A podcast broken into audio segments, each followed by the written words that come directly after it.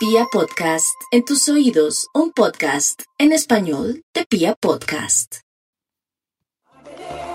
La música se adentra al original. Canciones que salen de lo cotidiano.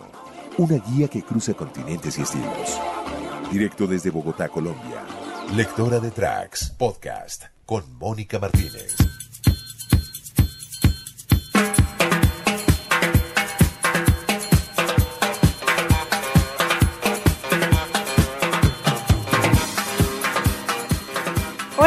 Bienvenidos a este nuevo capítulo de la música de lectora de Tracks Podcast. Hoy con una historia fascinante, sorprendente, por supuesto. Le está dando la vuelta al mundo de la música y es acerca de Eddie Jones, el artista detrás del sample principal de One More Time de Daft Punk, que este nunca ha recibido dinero. Así que yo les voy a contar la historia agradeciéndoles, por supuesto, antes por escuchar todos esos capítulos, por los comentarios que recibo. Maravilloso tener tantas personas como ustedes, melómanos, que les gustan las historias y que aún están eh, pendientes de todo lo que sucede con nuestro podcast con lectora de tracks. Pues la historia que les voy a contar comienza en 1979, cuando Eddie Jones tenía 28 años. En ese momento él publicó un álbum titulado More Spell on You y este tenía un tema discotequero que tuvo gran popularidad y que grabó en París y que lanzó posteriormente en Europa, que es la canción que estamos escuchando de fondo. Pues la letra de la canción, que lleva el título de este álbum, como les cuento, era un poco suplicante. Hablaba de un amor desesperado. Decía, voy a hechizarte, porque es lo único que se puede hacer para que nunca te escapes.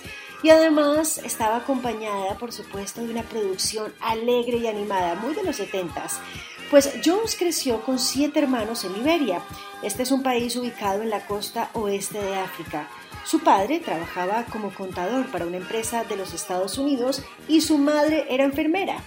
Él, como lo dijo en Los Angeles Times, eh, que siempre estaba cantando y tarareando mientras hacía las tareas domésticas, pero que en ese momento él descubrió que tenía un don para cantar y se, enamoró, y se enamoró de artistas de rock y de soul de los Estados Unidos como Aretha Franklin, como Johnny Taylor, como Jimi Hendrix o como Eddie Floyd.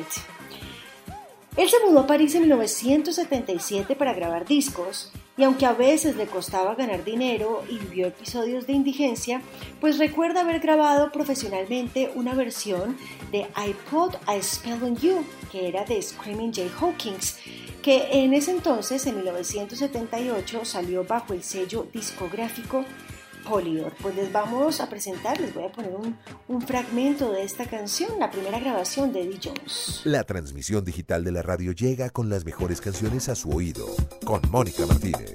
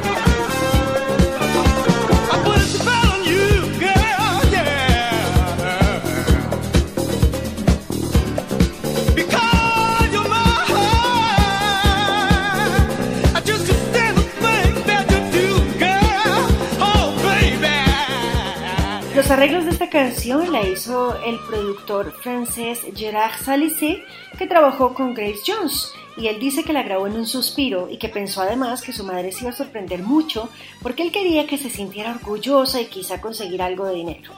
Bueno, pues Eddie Jones tocó en algunos clubs de Europa y volvió al año siguiente ya con un álbum de versiones y originales debajo del brazo, en donde incluye More Spell on You, un álbum que se, que se inspiró y que está inspirado en artistas contemporáneos de la época como Chic y como Sister Sledge. Eh, sus técnicas favoritas ayudaron a definir el sonido de Jones, que era el bajo rítmico, como lo escuchamos acá. También tiene acompañamiento de cuerdas, de metales y de coros que terminan las voces. Y como él lo dijo en la entrevista para Los Angeles Times, era una época en la que el sonidista participaba en la realización de un álbum y probablemente esa participación del sonidista pues atrajo a los famosos y meticulosos de Daft Punk. Los ritmos Four on the Floor eran populares entre los rockeros, pero artistas de África Occidental como Fela Kuti o como Manu Dibango, que también tenemos un podcast de Manu Dibango que se murió desafortunadamente por el COVID-19, ellos también se habían convertido en estrellas internacionales. Entonces Jones vio la oportunidad de triunfar y admite que no sabe cómo eh, desenvolverse en el negocio discográfico y que ahí fue donde empezó todo, porque no sabía cómo protegerse legalmente. Así que en este momento de la historia, pues entra el dúo francés Daft Punk, porque en el 2001 ellos grabaron su álbum Discovery.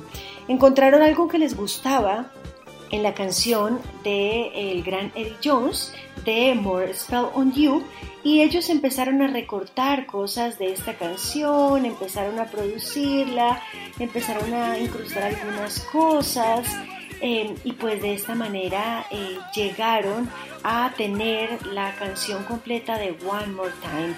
Esta canción se convirtió en el mayor éxito de Daft Punk hasta la fecha y en su primer sencillo de un millón de ventas. Y pues el dúo francés pasó de ser un, sí, un respetado acto de música de club a uno de los grupos electrónicos más populares del mundo. Por ejemplo, Pitchfork calificó One More Time como la quinta mejor canción de la década del 2000 y Rolling Stone dijo que Discovery era uno de los 500 mejores álbumes de todos los tiempos de cualquier género. La noche del 26 de enero del 2014, por ejemplo, Thomas Van Galter y Guy Manuel de Homem Cristo de Daft Punk saltaron al escenario de los Staples Center para aceptar el Grammy al álbum del año. Así que yo les voy a presentar un pedazo eh, de cómo fue Em, el sample de Daft Punk, cómo fue que se produjo. Aquí van a escuchar, eh, les voy a escribir un poco lo que vamos a, tener y es que en tiempo real vamos a ver cómo cortan, cómo ecualizan y cómo repiten las notas para recrear el regio ritmo de la canción de Daft Punk y cómo Roman Tony, que, eh, quien es el que canta, compuso una nueva melodía vocal pero sin duda More Spell es la firma sonora del tema. Así que escuchemos un poco. La música descrita de una forma distinta. Lectora detrás. Podcast con Mónica Martínez.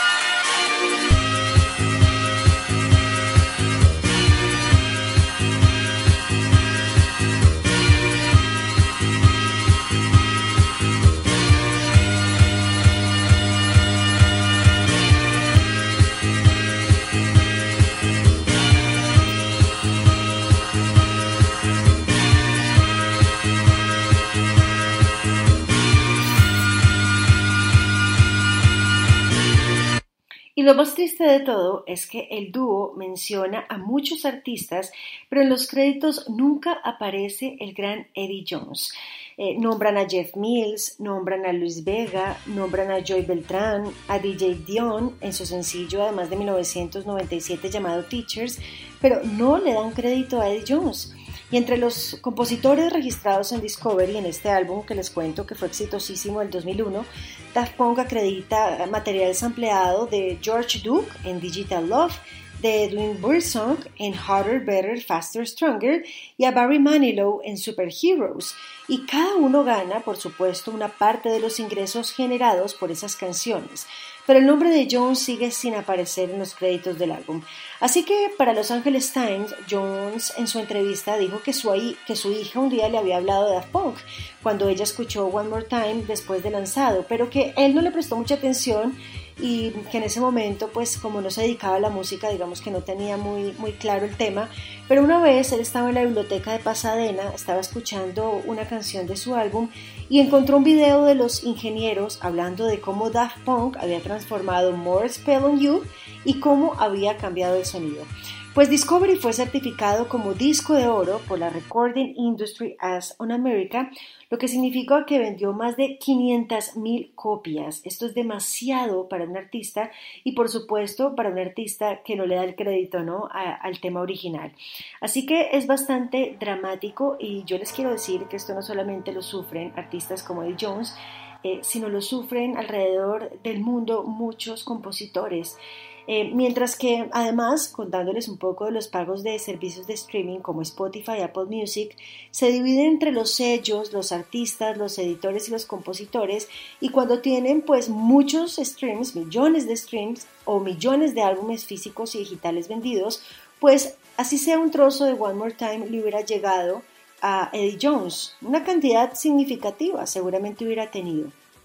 Pero Hablándoles también un poco de esto, pues el escritor Agus Brown eh, dice que los complicados problemas relacionados con el sampling y las licencias que han hecho de Jones que han hecho que Jones no reciba regalías por el uso de su pista es que los derechos de la grabación son propiedad hoy en día de un sello francés llamado GM Pro, que se especializa en la reedición de discos antiguos franceses como More Spell You que se grabó originalmente en París. Entonces ahí empieza a radicar todo el problema.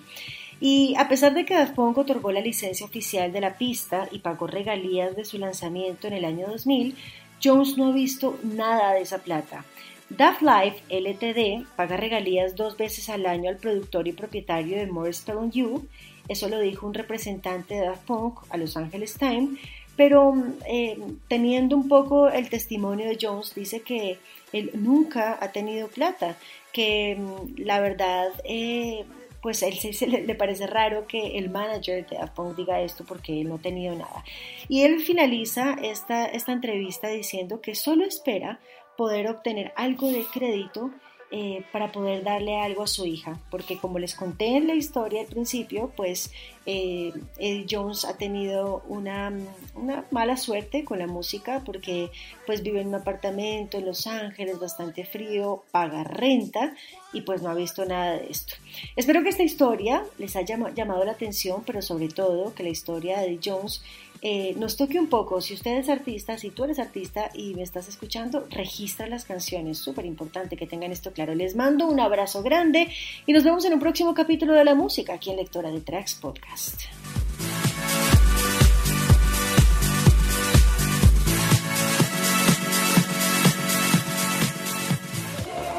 La música se adentra al original. Canciones que salen de lo cotidiano. Una guía que cruza continentes y estilos. Directo desde Bogotá, Colombia. Lectora de Tracks, podcast con Mónica Martínez.